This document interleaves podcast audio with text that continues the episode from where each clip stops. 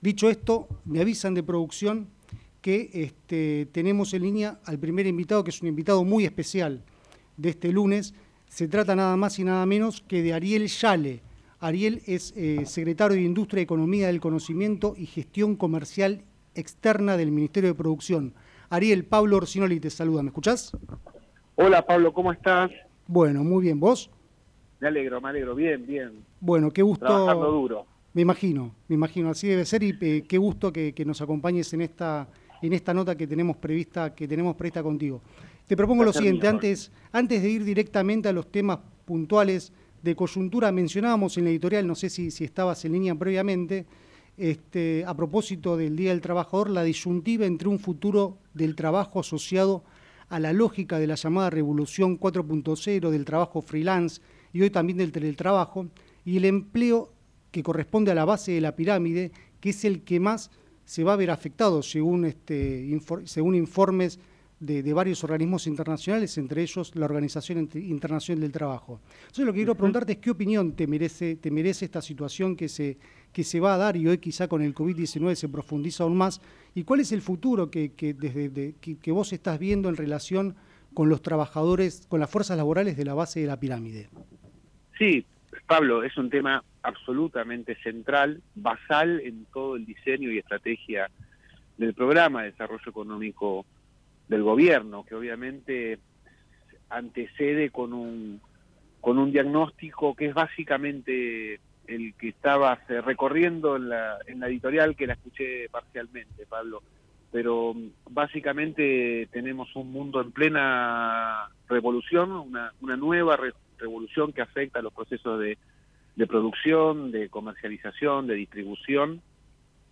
Que básicamente es la lógica de la robótica, la inteligencia artificial, la posibilidad de tener y de disponer de información al instante que provoca cambios notables en esos tres circuitos, producción, comercialización y, distribución. Eh, ahora bien, nuestra, nuestra visión como, hacedores de política pública y en mi caso particular en términos de política industrial, nuestra visión clara es que ese proceso va a afectar seriamente a los puestos de trabajo de comercio y de servicio. Eh, y que la industria manufacturera se convierte nuevamente ocupando un rol estratégico en su en su función de, de usina eh, preservadora de trabajo humano, porque finalmente, Pablo, alguien las cosas la va a tener que seguir haciendo. Sin dudas. Y esta lectura es la que está en la política y se refleja en la política comercial de las potencias desarrolladas, que antes que nada son verdaderas potencias industriales, pero que con esta lectura, entendemos nosotros, le están pidiendo al viejo proceso de globalización los puestos de trabajo industriales que les pertenecen nuevamente dentro de sus fronteras, ¿no? Quizá lo más categórico es ver y observar la política comercial de los Estados Unidos en eso, eh, que no es poca cosa, ¿no? Que es, el, es, si hay una institución de mayor poderío en términos predictivos, sin duda se trata del Estado de, Estados Unidos, eh, que me parece tienen también eh, esta visión respecto de, la industria y el rol futuro de la industria en su, en su función preservadora y generadora de, trabajo humano. La, industria, Pablo, eh, y el trabajo industrial eh, siempre ha incorporado tecnología, es decir, los, la incorporación del, del, proceso tecnológico dentro de las industrias es permanente y eso viene de la revolución 1.0, ¿no? Eh, la mecanización del, telar eh, en Gran Bretaña viene de ese proceso, digamos, ¿no? Y, la industria tiene una lógica de incorporación de tecnología permanente, es parte inmanente del negocio industrial. Difícil hoy imaginar a la industria, por más que esté consolidado en la opinión pública, ¿no? El Blue Worker, el eh, de, ese trabajador de Obrero Azul se extinguió hace mucho tiempo. Sí, sí, sí. Eh, hoy cualquier operador industrial justamente opera con un PLC, con una computadora, interpreta información instante de rendimiento de máquinas.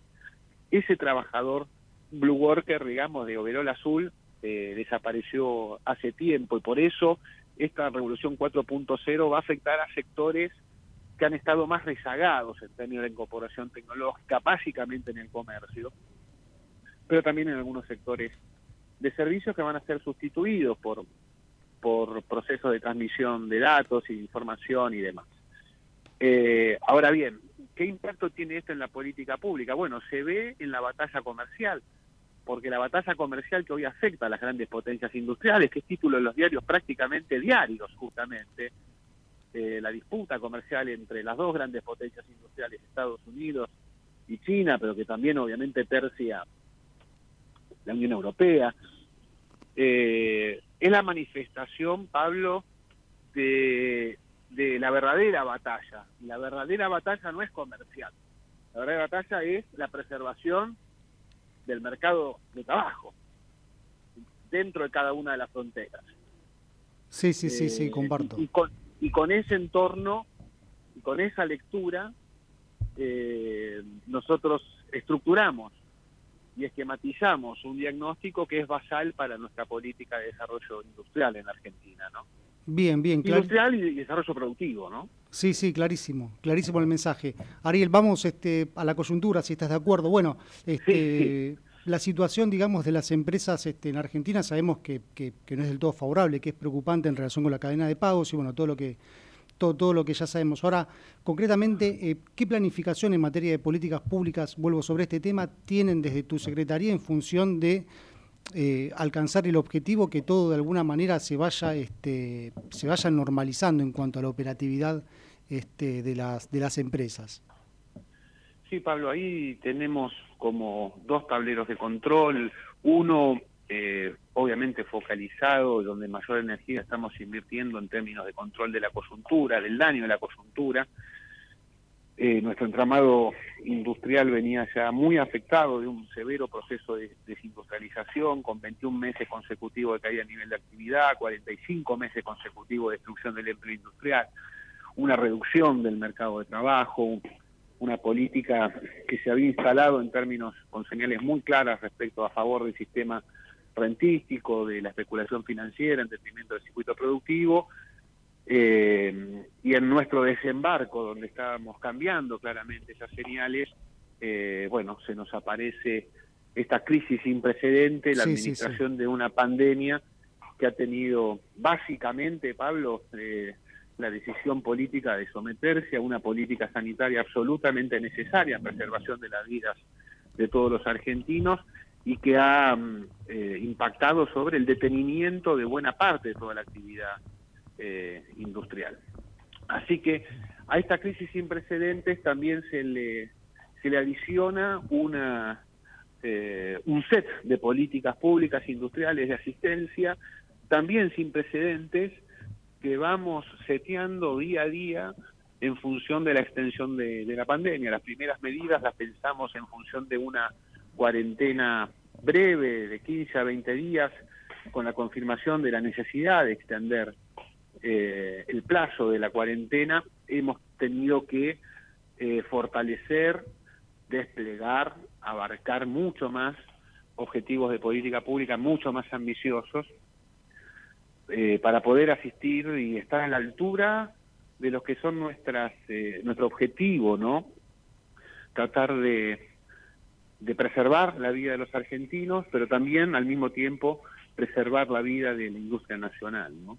Y que al final de esta cuarentena nuestro entramado productivo esté lo más sano posible como para poder rápidamente, eh, bueno, reubicarnos en un sendero de, crecimiento y desarrollo que es todo lo que los argentinos queremos. Sí, sin dudas.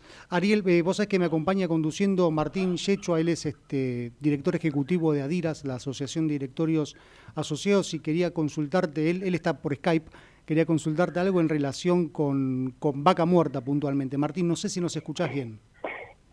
Sí, Ariel, ¿cómo estás? Buenas tardes. ¿Qué tal, Martín? ¿Cómo estás? Bien. Quería consultarte, bueno, teniendo en cuenta un poco ¿no? los precios del petróleo, el desplome que hubo y, la nueva cúpula ¿no? de IPF que, está, que está entrando, si este tema de vaca muerta que genera, digamos, muchísimos empleos en forma directa indirecta, eh, bueno, si está hoy en, los planes, trabajar con algún plan para, para de a poco ver cómo reactivar el sector y, demás. Sí, por supuesto, Martín. Por supuesto que para nosotros Vaca Muerta fue un eje de desarrollo industrial muy importante. Tenemos ahí un vector de desarrollo, no solamente de, todo el proceso de, exploración y extracción y de inversión sobre los pozos de shale, sino básicamente de desarrollo de toda una cadena de proveedores que despliegue las mejores capacidades productivas que tiene la Argentina en el área de provisión en el sector de, petróleo y gas. Es decir, tratar de que Vaca Muerta no sea solo un enclave regional extractivo, sino desplegar los beneficios de Vaca Muerta hacia todo el país, eh, donde podamos integrar a ese proceso a todas las provincias en términos de, bueno, la, tenencia en cada una de las provincias de, de metalmecánica, de compañías de, de economía del conocimiento, de electrónica y demás, todas asistiendo al, desarrollo de Vaca Muerta. Indudablemente que como todo otro mercado se trata de un mercado precio determinante y seguramente este no es el mejor espacio como para que el shale gas tenga una fase, al menos en el corto plazo, de despliegue. Nosotros estamos muy muy atentos a, al proceso y a, eh, y a la coyuntura del, sector de se trata de un sector absolutamente estratégico, no solamente, como te digo, en el, en el capítulo de petróleo y gas, sino como, como un traccionador, un gran remolcador de actividad industrial eh, al servicio de, del eslabón del petróleo y del gas. Eh, estamos esperando que, el mundo vuelva a cierta normalidad, ¿no? Estamos con una congruencia de crisis impresionantes. Eh, y bueno, y esperemos que este lapso de interrupción, un verdadero eclipse sobre la actividad productiva mundial, ¿no? Eh, sí, sí, el comercio internacional, la producción vuelva rápidamente a, bueno, a valores normales y, y podamos todos planificar actividades económicas en, en un entorno mucho más racional que el presente.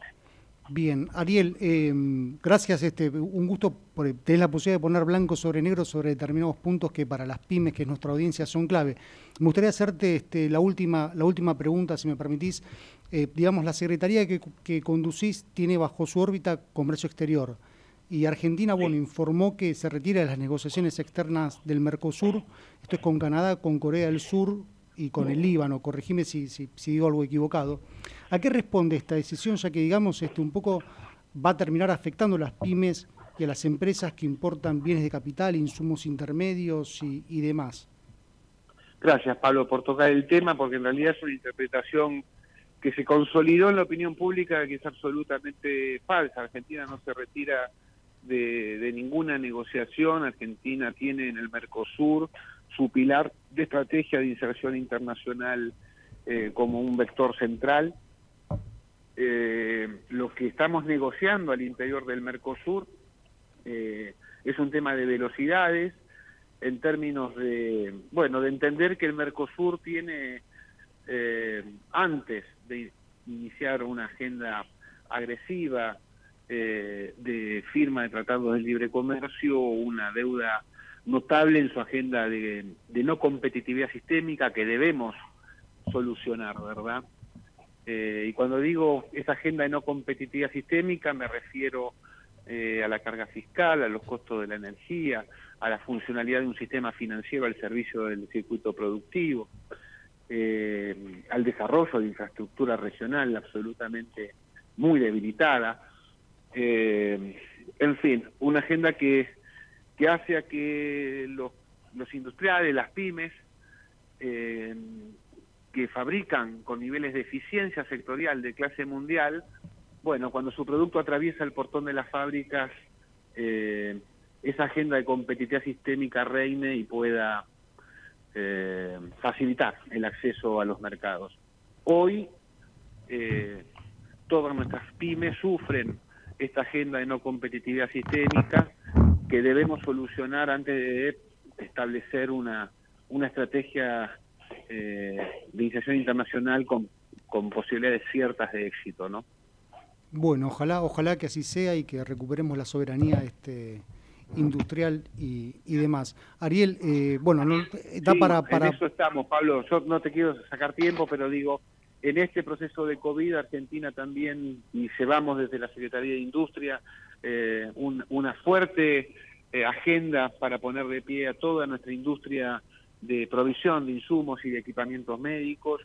y la Argentina tiene prácticamente todos los productos que necesitamos para encarar con éxito también eh, la estrategia frente a esta pandemia. Eh, y que si tenemos posibilidad de éxito, Pablo, tiene que ver justamente porque tenemos una industria nacional que produce esos productos. Convivo con países que están de rodillas clamando por, por los insumos más básicos eh, porque carecen de una industria que se las pueda proveer. y esto también, esta pandemia también tiene que poner nuevamente de relieve el rol central que no es lo mismo tener un país con industria que sin industria, que no es lo mismo tener un país con pymes o sin pymes. Argentina, si tiene un sendero consolidado en su futuro, eh, lo, lo tiene porque tiene un entramado productivo que hay que fortalecer y desarrollar, por supuesto, pero de una vez por todas los argentinos también tenemos que empezar a valorar eh, nuestro desarrollo industrial y nuestras mejores capacidades, ¿eh? porque hace también a, lo mejor de nuestro orgullo nacional. Bien, Ariel, este, un, lujo realmente tenerte con nosotros. Te despedimos y bueno, que, que, sea con mucho éxito lo, eh, tu gestión. Te mandamos un abrazo y buena semana. Gracias, siempre a disposición. Gran abrazo a todos. Muy amable. Gran abrazo, Pablo, querido. Bueno, pasaba así Ariel Yale, un lujo realmente, secretario de, de Industria, Comercio Exterior y Economía del Conocimiento del Ministerio de Producción.